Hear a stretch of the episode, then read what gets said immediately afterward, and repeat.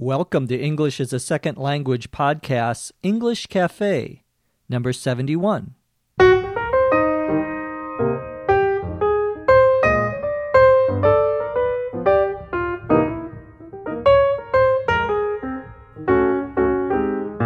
This is English as a Second Language podcast, English Cafe, number 71. I'm your host, Dr. Jeff McQuillan, coming to you from the Center for Educational Development in beautiful Los Angeles, California. Remember to visit our website at eslpod.com to download the learning guide for this episode. We also have some new things on our website, including our ESL podcast store, where you can download previous learning guides from our older podcasts, as well as some new courses that we think you'll enjoy. Our topics today on the cafe are going to be how to ruin your computer. I will tell you a little bit about my experience with this. We're also going to talk about how much things cost. What do very common things that everyone uses cost here in Los Angeles? How much money would you pay for them? That's always interesting to know. And as always, we'll answer a few questions. Let's get started.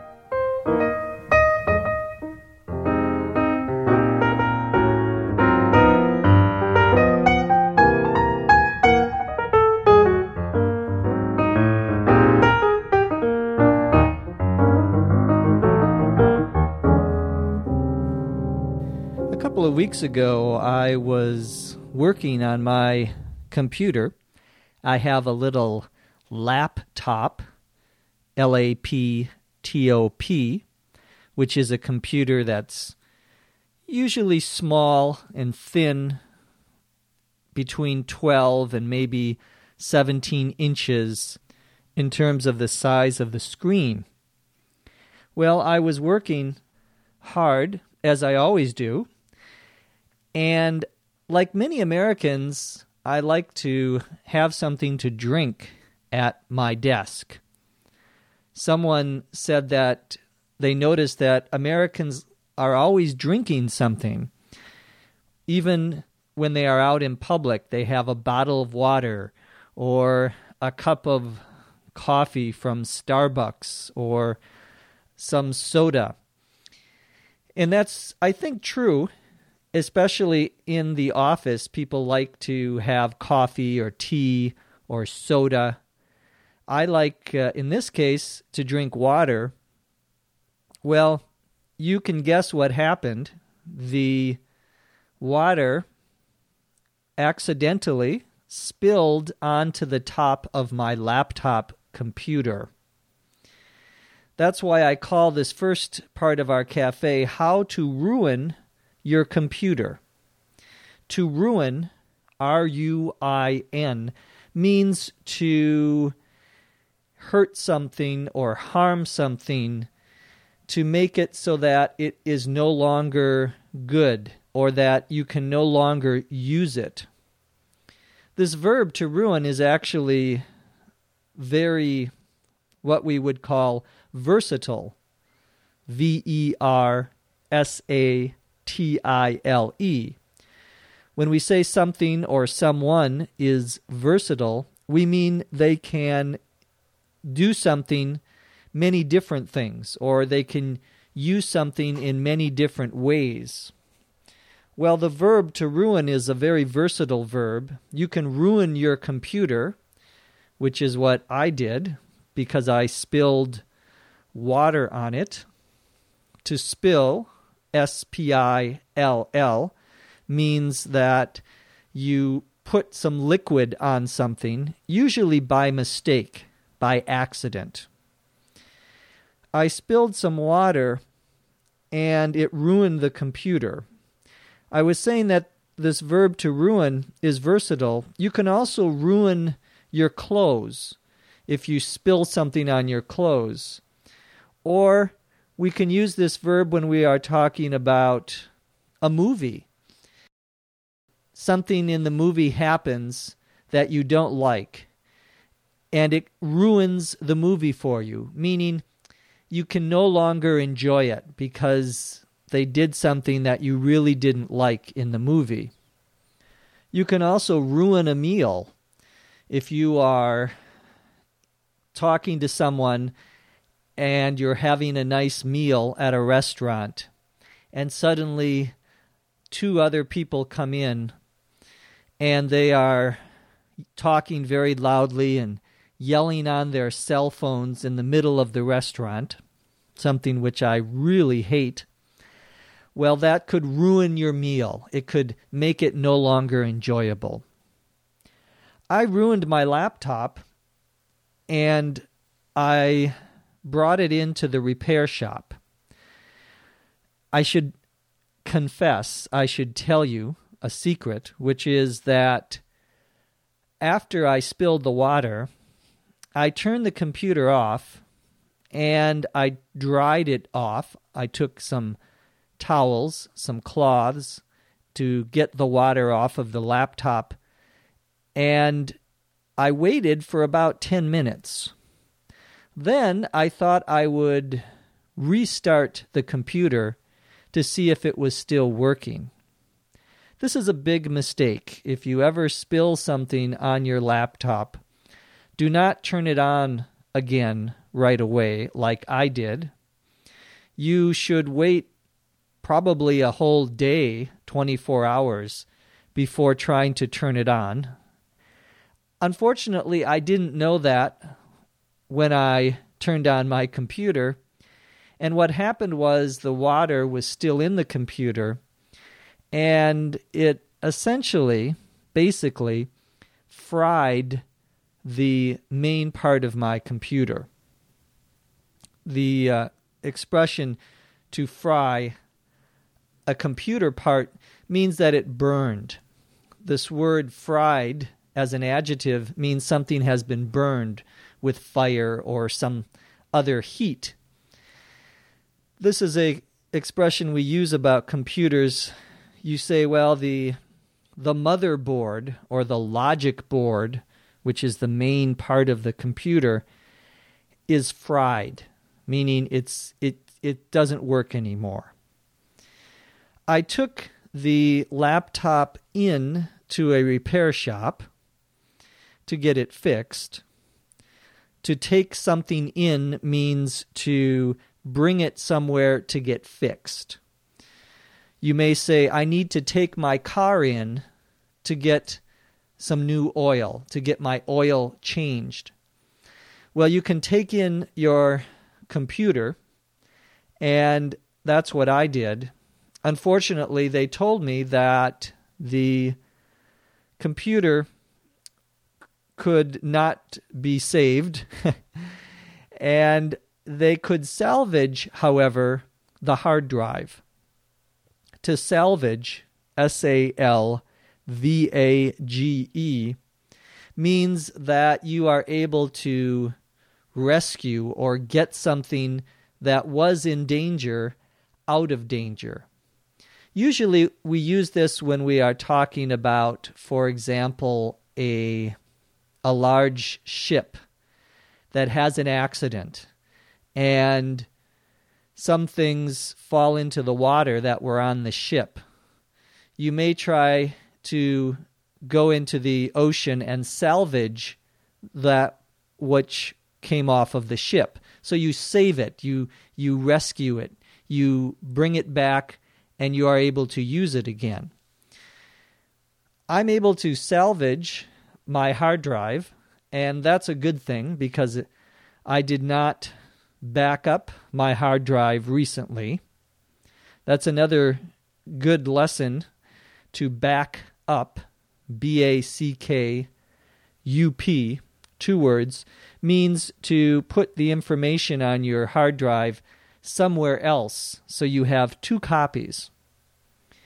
So that's how you ruin your computer I don't recommend it, however.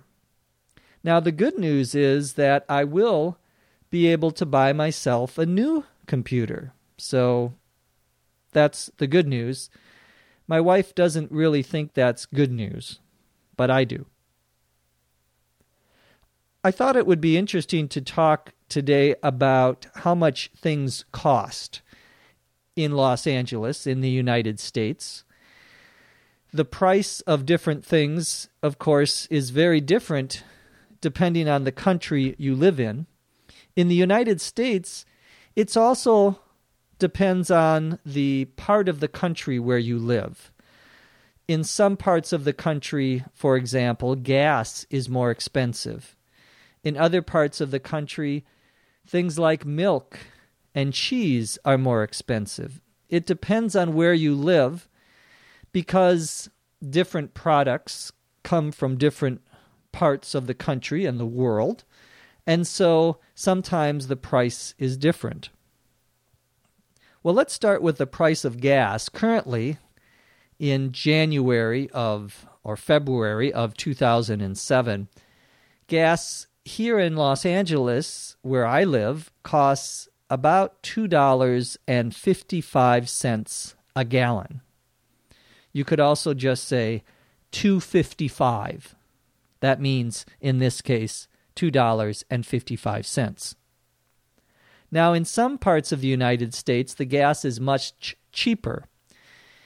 In many places, you can get gas for $2.15 right now. However, California has higher taxes than other states.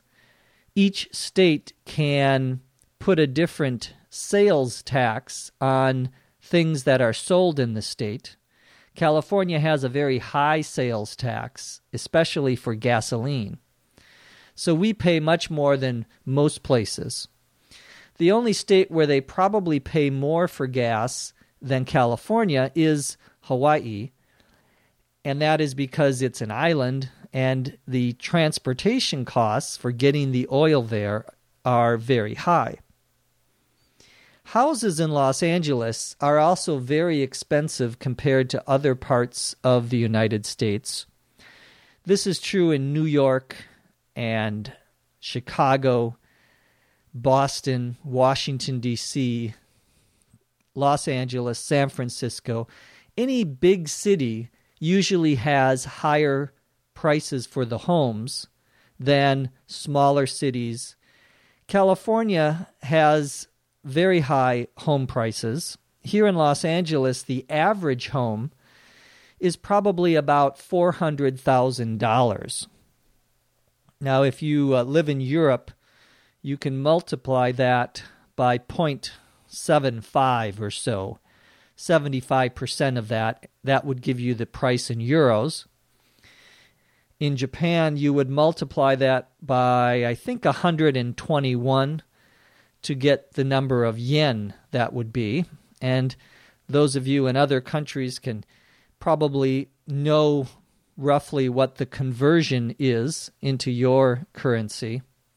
So $400,000 is the average price. That means there are many houses that are more expensive and there are houses that are less expensive.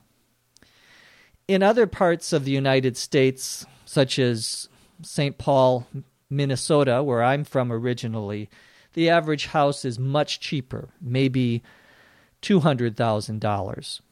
So it depends on the place where you live. A new computer, a new laptop computer, a new MacBook computer made by Apple Incorporated costs around $1,100 for the cheapest version. We'd say the cheapest model, M O D E L. Of course, I know how much that costs since I have to get a new computer. Daily newspapers in the United States are fairly inexpensive. In some countries, there are, are now in big cities like London and Paris and other places, they have newspapers that are free that you can find in the subway or metro stations. This is not as common in the United States. I think there may be a free newspaper in New York. But in cities like Los Angeles, the local newspaper is between 25 and 50 cents. That's for a, a local newspaper, a newspaper that is published and distributed mainly in that one city. There are national newspapers like the Wall Street Journal and the New York Times that cost more, usually about a dollar a day, if you buy them at the newsstand. A newsstand is a place where you buy newspapers.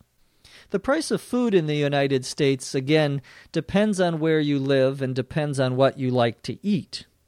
If you were to go to an average restaurant, not McDonald's, not a fast food restaurant, but not the best restaurant in the city, somewhere in between, you would probably pay about 10 to $15 for an entree. That's your main meal, your main course, we would say. There are, of course, additional costs for the tax, and you have to leave in most restaurants a tip for the waiter or waitress that helped you. The average tip is 10 to 15%, sometimes 20% in a good restaurant. Cable television or satellite television is also very popular. A month of cable or satellite TV in the US right now is about 60 to 80 dollars a month. So it can be quite expensive. Some people don't have cable TV, they just have the local channels.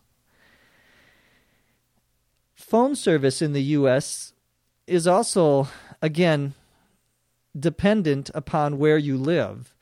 There are different phone companies in different parts of the country. I think our local phone service is about 30 or 40 dollars a month. If you have a cell phone or a mobile phone, you'll probably pay around 40 to 80 dollars a month depending on how much service you have. Finally, rent in the US if you're going to rent a house or rent an apartment. This is also very different in different parts of the country. In Los Angeles, to rent a one bedroom, one bathroom apartment would probably cost you about $800 on average a month. That is usually not including your telephone, your heat, your electricity, gas, etc. In other parts of the country, again, to give the example of Minnesota, you would probably pay only half of that, maybe 400 or 450 dollars a month. So it's much cheaper to live in other parts of the country. Now let's answer a few questions.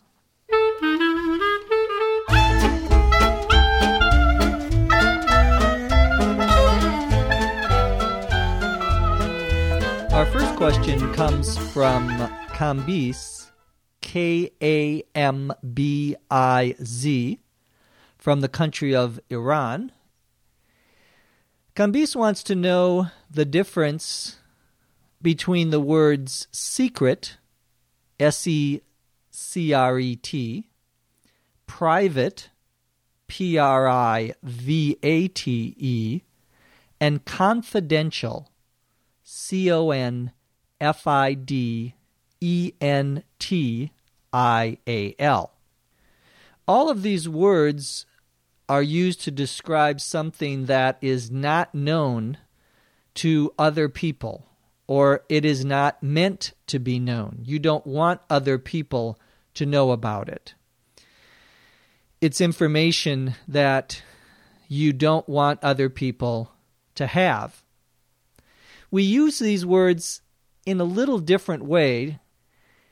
Secret is usually for something that is not supposed to be known to other people, that shouldn't be, we would say, public. when we say something shouldn't be public or is not public, we mean that it is not known by most people. Only some people know it. And it is something that you try to keep from other people. So, secret is a general term. Confidential is usually used for official situations, such as the government. The government has confidential information. That means that only the government or people in the government know about it.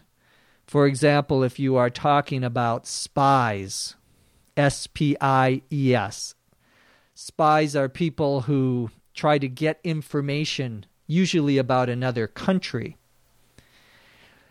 Confidential information is information that an organization, such as a government, but also a company, tries to keep secret, tries to protect from other people.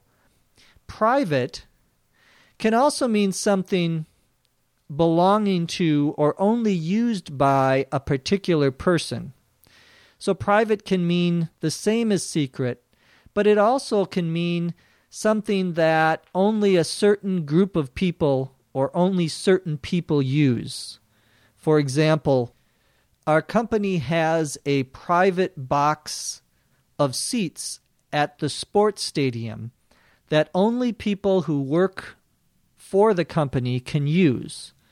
So there is an area in the sports stadium where people watch teams playing sports like soccer or baseball or basketball. And there's an area, we usually call them a box because it's almost like a separate room near the top of the stadium where they have seats that only people who are members of that company can use. And the companies pay a lot of money for these special private, if you will, seats. Private here doesn't mean secret, it just means that only a certain group of people can use them. So, to review, children could have secrets. Information from your company could be confidential. And your letters could be private if you don't want other people to read them. Secret is also a word you would use for your password. Don't tell anyone your password for your bank account. It should be a secret. Our next question comes from Osvaldo, O S V A L D O, in Puerto Rico. In Puerto Rico, we would say in English. Osvaldo wants to know the difference between the word cliche, spelled C L I C H E, with an accent mark over the E, a little line over the E, and touche, T O U C H E, with an accent over the E. A cliche is a phrase or an expression or opinion that is used too much, that is overused. And using it shows or demonstrates that you don't have very original thinking or an original thought. So if someone says to you, I saw this movie and the good guys in the movie were wearing white and the bad guys were wearing black. You could say this movie is full of cliches because in all of the movies, the good guys wear white and the bad guys wear black. It's a cliche. It's been done too much, it's been used too much. Touche is something you say to someone else who has said something very smart or clever, usually something that makes you look bad, that makes you look perhaps not as good as the other person. For example, you're complaining to your friend that the people you meet are often rude, not nice. Especially if you bump into someone, you hit someone accidentally, and the person doesn't say they're sorry, which is what you would normally say if you are on a train, for example, and you hit someone accidentally by mistake. You would say sorry your friend tells you that you are sometimes rude, and you say touche, meaning you're right. You pointed out something to me that was very smart, very clever, that I didn't think of, that makes me not as good or not appearing as good. Both of these words come from French originally, in English, as I said before, when we write them, there's a accent mark over the e at the end of the word. That's all we have time for. If you have a question, you can email us. Our email address is eslpod at eslpod.com. From Los Angeles, California, I'm Jeff McQuillan. Thanks for listening. We'll see you next time on The English Cafe. ESL Podcast English Cafe is written and produced by Dr. Jeff McQuillan. This podcast is copyright 2007 by the Center for Educational Development.